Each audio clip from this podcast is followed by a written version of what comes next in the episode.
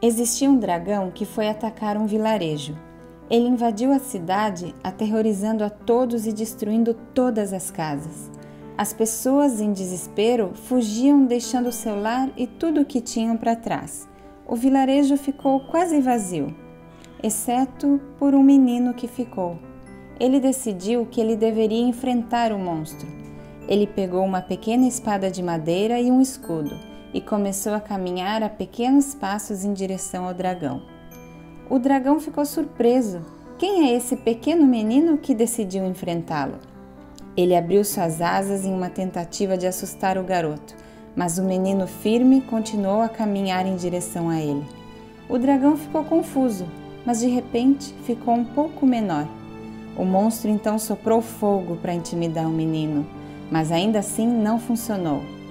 O dragão, agora ainda mais confuso, encolheu ainda mais de tamanho. O menino agora se movia mais rápido, e quanto mais ele chegava perto, mais pequeno o dragão ficava.